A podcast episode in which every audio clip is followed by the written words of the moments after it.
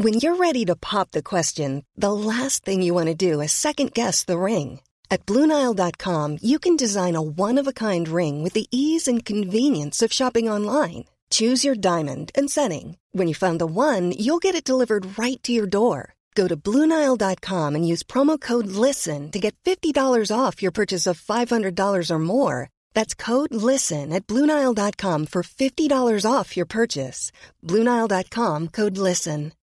Since 2013, Bombas has donated over 100 million socks, underwear, and t shirts to those facing homelessness.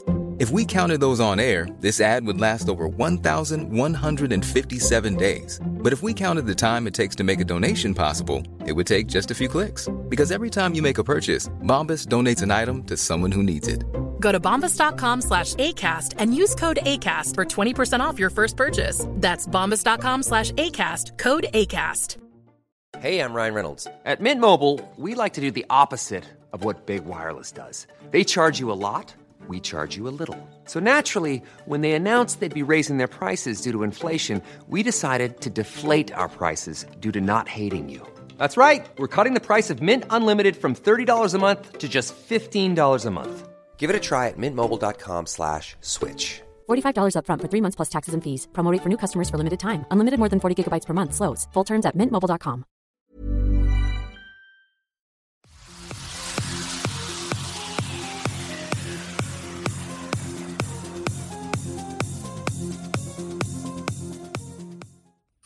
Salut, c'est Cyril, je te rejoins à nouveau pour te parler de livres. Alors aujourd'hui, on va parler du Protagoras de Platon, comme tu as pu voir dans le titre. Donc c'est un livre qui m'a beaucoup intéressé, qui est extrêmement riche, que j'ai dû lire deux fois. Euh, je pourrais pas te parler et te développer absolument tout ce que j'ai trouvé dans le livre, parce que c'est vraiment un livre qui est très très riche et ça prendrait vraiment euh, très très longtemps. Euh, donc voilà, le but est pas de faire une vidéo de deux heures, le but est simplement de t'expliquer un petit peu ce qu'on va trouver dans ce livre et puis éventuellement de te donner euh, envie d'aller jeter un œil toi-même. Donc voilà, c'est ce que je me propose de faire dans cette vidéo. Donc on est parti, je vais te parler du Protagoras de Platon. Alors un petit mot sur la forme avant de commencer. Donc moi je l'ai lu en édition Pléiade. Voilà, c'est le tome 1 de l'œuvre complète euh, de Platon. Donc voilà, aujourd'hui on parle du Protagoras. Donc le Protagoras, c'est un livre en fait qui euh, se présente sous la forme d'un dialogue. Et donc euh, au début du livre, on a un dialogue entre Hippocrate. Donc c'est pas le fameux Hippocrate, hein, c'est un jeune en fait, un jeune homme de la société d'Athènes qui arrive en criant chez Socrate en disant Protagoras est en ville, Protagoras est en etc. Et donc euh, le jeune souhaiterait, en fait, le jeune Hippocrate souhaiterait euh, aller auprès de auprès de Protagoras pour apprendre à devenir quelqu'un de sage, puisque il est de notoriété publique euh, dans l'Athènes de l'époque que Protagoras est quelqu'un d'extrêmement sage qui demande de l'argent pour que pour qu'il enseigne sa sagesse. Et Socrate va lui répondre, euh, écoute, euh, est-ce que tu sais au moins ce qu'il enseigne, euh, Protagoras, puisque tu veux aller auprès de lui, tu veux devenir quelqu'un de meilleur, tu veux devenir quelqu'un de bien, tu veux devenir un bon citoyen dans la cité. D'accord, mais est-ce que tu sais ce que Protagoras va t'enseigner concrètement? Parce que ben voilà, lui dit Socrate, si tu vas chez euh, je sais pas le le forgeron, il va t'apprendre à forger. Si tu vas chez le médecin, il va t'apprendre la médecine. Si tu vas, euh, enfin voilà, en tout cas, il va t'apprendre des savoirs. Euh, les spécialistes dont je viens de parler vont t'apprendre des savoirs concrets et ils vont te dire ce qu'ils vont t'apprendre. Tu sais avec quel savoir tu vas repartir. Mais avec Protagoras, il prétend enseigner la sagesse. Mais sais-tu précisément, Hippocrate, ce qu'il va, ce va t'enseigner?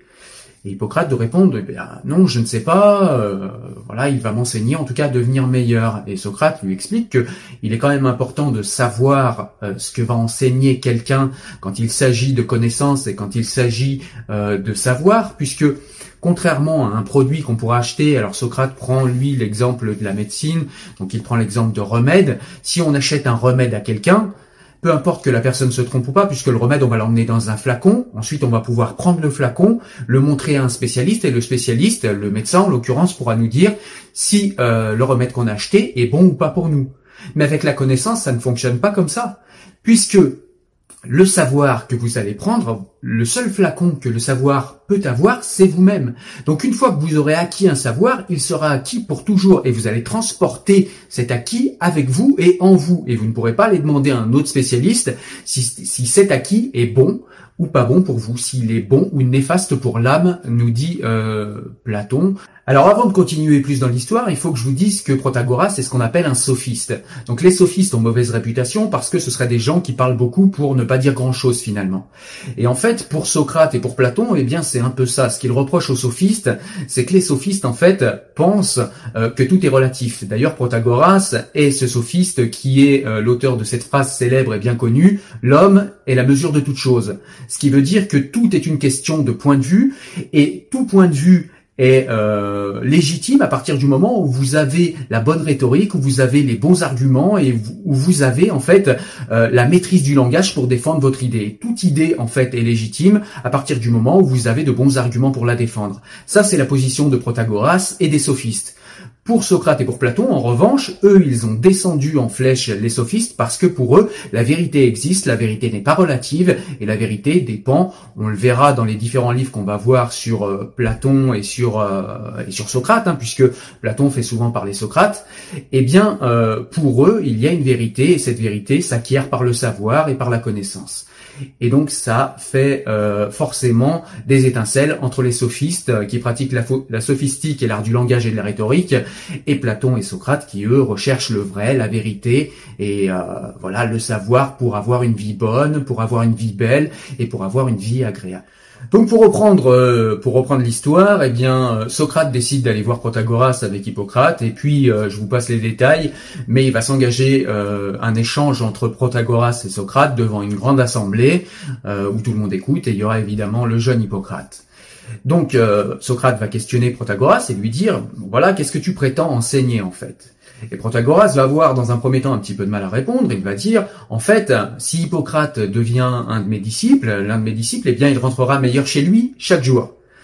Et là, Socrate lui répond, oui, mais s'il va chez le cordonnier ou s'il va chez le forgeron, il va revenir chez lui avec un savoir et il va revenir du coup meilleur chez lui tous les jours. Donc toi, concrètement, Protagoras, qu'est-ce que tu enseignes?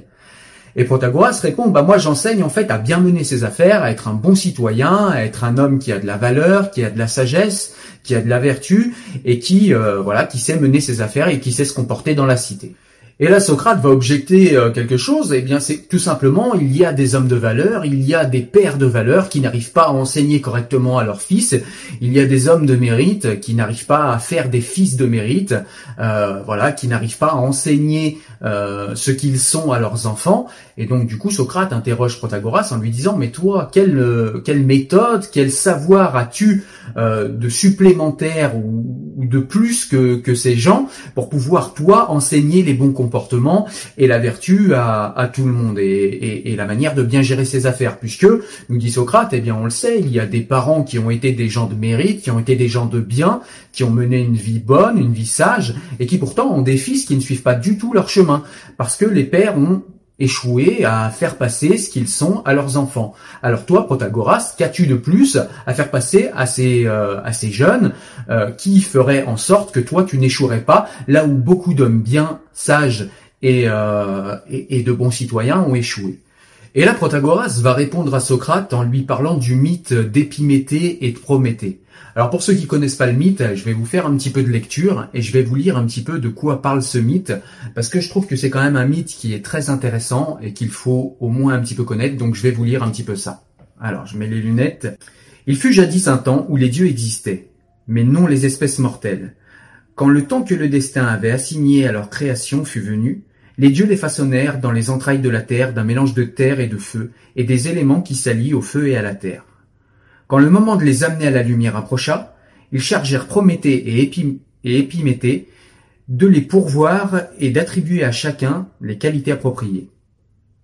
Mais Épiméthée demanda à Prométhée de lui laisser faire seul le partage. Quand j'aurai fini, dit-il, tu viendras l'examiner.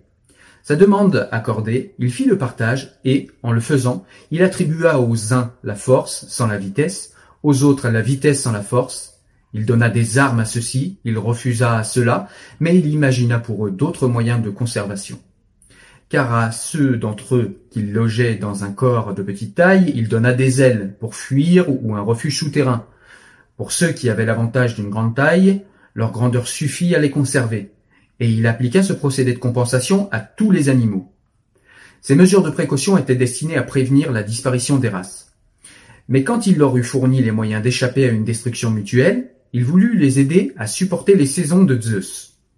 Il imagina pour cela de les, revêtir de poils épais, de peau serrée, suffisante pour garantir du froid, capable aussi de les protéger contre la chaleur et destinée enfin à servir, pour le temps du sommeil, de couverture naturelle, propre à chacun d'eux.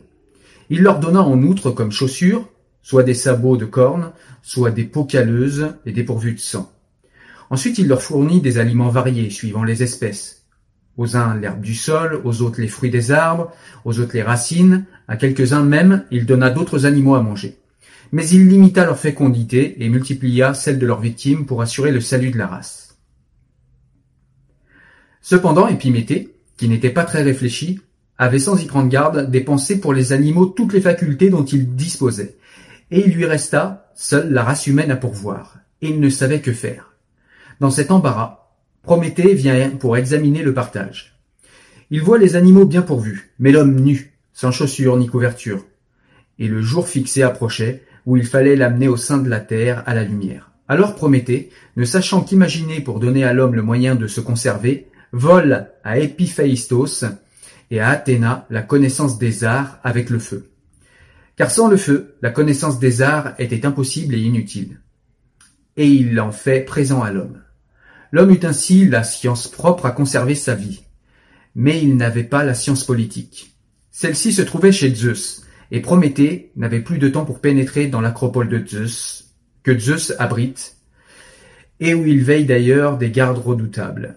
Il se glisse donc furtivement dans l'atelier commun où Athéna et Héphistaos cultivaient leur amour des arts, et il déroba au dieu son art, de manier le feu, et à la déesse l'art qui lui est propre. Et il en fait présent à l'homme, et c'est ainsi que l'homme peut se procurer des ressources pour vivre. Dans la suite, Prométhée fut, dit-on, puni du larcin qu'il avait commis par la faute d'Épiméthée. Quand l'homme fut en possession de son lot divin, d'abord à cause de son affinité avec les dieux, il crut à leur existence, privilège qu'il a seul de tous les animaux, et il se mit à leur dresser des autels et des statues. Ensuite il eut bientôt fait, grâce à la science qu'il avait, d'articuler sa voix et de former des noms de choses, d'inventer des maisons, les habits, les chaussures, les lits, et de tirer les aliments du sol. Avec ces ressources, les hommes, à l'origine, vivaient isolés, et les villes n'existaient pas. Aussi périssaient-ils sous les coups des bêtes fauves, toujours plus fortes qu'eux. When you're ready to pop the question, the last thing you want to do is second guess the ring. At Bluenile.com, you can design a one-of-a-kind ring with the ease and convenience of shopping online. Choose your diamond and setting. When you find the one, you'll get it delivered right to your door. Go to Bluenile.com and use promo code LISTEN to get $50 off your purchase of $500 or more. That's code LISTEN at Bluenile.com for $50 off your purchase. Bluenile.com code LISTEN.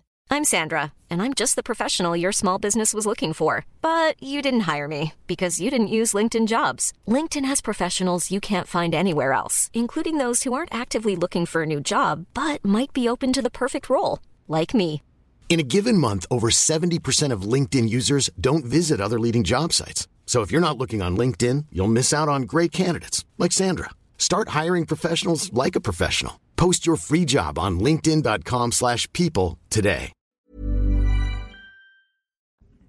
Les arts mécaniques suffisaient à les faire vivre, mais ils étaient d'un secours insuffisant dans la guerre contre les bêtes, car ils ne possédaient pas la science politique dont l'art militaire fait partie. En conséquence, ils cherchaient à se rassembler et à se mettre en sûreté en fondant des villes. Mais quand ils s'étaient rassemblés, ils se faisaient du mal les uns aux autres, parce que la science politique leur manquait, en sorte qu'ils se séparaient de nouveau et périssaient. Alors Zeus, craignant que notre race fût anéantie, envoya Hermès porter aux hommes la pudeur et la justice, pour servir de règle aux cités et unir les hommes par les liens de l'amitié. Hermès alors demanda à Zeus de quelle manière il devait donner aux hommes la justice et la pudeur. Dois-je les partager comme on a partagé les arts? Or les arts ont été partagés de manière qu'un seul homme expert en l'art médical suffit pour un grand nombre de profanes, et les autres artisans d'eux-mêmes. Dois-je répartir ainsi la justice et la pudeur parmi les hommes ou les partager entre tous? Entre tous, répondit Zeus que tous y aient part. car les villes ne sauraient exister si ces vertus étaient, comme les arts, le partage exclusif de quelques-uns. Établis en outre, en mon nom, cette loi, que tout homme incapable de pudeur et de justice sera exterminé comme un fléau de la société. Voilà comment Socrate, et voilà pourquoi, et les Athéniens, et les autres, quand il s'agit d'architecture ou de tout autre art professionnel, pensent qu'il n'appartient qu'à un petit nombre de donner des conseils. Si quelques autres, en dehors de ce petit nombre, se mêlent de donner un avis, ils ne le tolèrent pas, comme tu dis. Et ils ont raison, selon moi. Mais quand on délibère sur la politique, où tout repose sur la justice et la tempérance, ils ont raison d'admettre tout le monde, parce qu'il faut que tout le monde ait part à la vertu civile. Autrement, il n'y a pas de cité. Donc, ce que nous dit en fait ce, ce que nous dit ce, ce mythe, c'est que, eh bien, la connaissance et le savoir s'apprend, mais qu'il est des savoirs et des connaissances qui nous ont été donnés par les dieux et qui ne s'apprennent pas. Et on parle de l'art politique. L'art politique est quelque chose que Zeus a distribué entre tous les citoyens de manière égale. Et c'est pour ça qu'il n'y a pas besoin d'être un spécialiste de la politique pour bien mener ses affaires dans une ville et pour être un spécialiste qui apprend et vend ses savoirs aux autres. Et donc, du coup, euh, Protagoras essaye de s'en sortir comme ça en disant, eh bien, puisque les dieux ont partagé le savoir politique entre tous, eh bien, c'est quelque chose qui ne s'apprend pas. Je n'ai donc pas à l'apprendre, et donc du coup, tout le monde sait comment euh, faire ces choses-là. La pudeur et l'art politique, c'est des choses qui ont été euh, qui ont été transmises par les dieux. Moi, la seule chose que je vais apprendre, à l'homme, c'est ce qui s'acquiert par la connaissance, puisqu'on a vu dans le mythe que euh, l'homme a acquis l'art et le feu. Mais l'art, c'est aussi l'art de la connaissance. Et il a commencé à former des mots et à avoir l'art politique dont dépend l'art militaire pour se défendre. Mais il y a également l'art de vivre ensemble. Et toutes ces choses-là, en fait, forment une connaissance et cette connaissance-là s'acquiert et c'est ce que prétend apprendre Protagoras. En tout cas, il fait un long, long développement pour expliquer ça. D'ailleurs, long développement qui lui sera reproché par euh, Socrate, qui lui dit qu'il fait de trop longues réponses, qu'il parle beaucoup trop et qu'il devrait plutôt s'inspirer des Laconiens, Laconiens qui vivaient euh, à Sparte et qui étaient des gens de très très grand savoir, mais qui, contrairement aux sophistes, parlaient peu, mais parlaient avec euh, d'une manière laconique en fait. D'ailleurs, on a gardé le mot. Socrate nous dit qu'il parle comme on lance un javelot, c'est-à-dire qu'il vise la cible, il touche la cible, mais ils font ça d'une manière vive, brève, et sans faire de longs discours qui s'étalent et qui s'étirent comme le fait Protagoras et comme le font en général les sophistes. Protagoras ajoute au surplus que eh bien la moralité et la vertu c'est la même chose. Ce sont des choses qui sont dans tous les gens, euh, que tout le monde a, mais en des euh, degrés de connaissance euh, divers et que lui il prétend en fait avoir une morale et en tout cas un niveau de vertu et de moralité qui est au-dessus de la moyenne et donc du coup il prétend donner l'exemple aux autres. Socrate lui répond que non, que de toute façon, toute vertu, alors pareil, Socrate fait un développement sous forme de questionnement, comme il le fait souvent dans les livres de Platon, mais il démontre en tout cas à Protagoras que le savoir, euh, que la vertu, pardon, est un savoir, et que toute vertu d'ailleurs, puisqu'il y a plusieurs vertus, euh, c'est quelque chose que Socrate va également nous démontrer, et que toutes les vertus sont le fruit d'abord d'un savoir, sont le fruit donc d'un enseignement, et que donc, eh bien, euh, ces choses-là s'enseignent et qu'il faut les enseigner. Mais du coup, pour savoir si quelque chose est une vertu ou pas, eh bien, il faut examiner si telle ou telle chose est une vertu. Et Socrate attend ce travail de Protagoras, travail qui apparemment, selon euh, les esquives euh, rhétoriques et selon ce que nous raconte Protagoras, est un travail qui n'a pas été fait par Protagoras, donc il sait qu'il apprend à être vertueux, mais il ne sait pas précisément ce qu'il apprend, et c'est le principal reproche que lui fait Socrate entre autres, euh, au-delà des longs discours euh, étirés qu'il fait pour euh, esquiver les pour esquiver les questionnements qui le dérangent et puis pour essayer d'emporter l'assentiment de la foule, puisque je le rappelle, il parle devant toute une assemblée. Ensuite, pour appuyer son propos, Socrate explique, alors pour appuyer le propos euh, disant que la vertu est quelque chose qui s'enseigne et que le manque de vertu n'est qu'un manque de savoir, eh bien Socrate explique qu'il existe des braves hommes qui font de mauvaises actions, qui font de mauvaises choses et des actions laides. Et il explique que ces personnes sont pourtant des braves hommes. Et si des braves hommes deviennent des gens mauvais et qui font des actions laides, c'est tout simplement parce qu'ils sont ignorants de comment faire des choses belles, ils sont ignorants du chemin qui mène à la vertu et ils sont ignorants de comment faire de belles choses, de bonnes choses et euh, des choses qui sont dans leur intérêt propre et dans l'intérêt de la cité. Et il explique également qu'il n'est personne qui fait des choses laides de son plein gré. Quand on fait quelque chose, on pense toujours que c'est quelque chose de bien, au moins pour soi-même. Et si on fait quelque chose qui est mauvais pour soi-même et pour la cité et quelque chose qui est laid, eh bien c'est par ignorance de ce qui est beau. C'est par ignorance de ce qu'est la vertu, de ce qu'elle pourrait nous apporter et de ce qu'elle pourrait apporter également à la cité. Voilà, c'est en tout cas la position de Socrate à, ce moment-là du dialogue, et d'ailleurs il n'en changera pas, puisque pour Socrate, la vertu est un savoir, et donc euh, le manque de vertu est un savoir manquant, une ignorance en somme.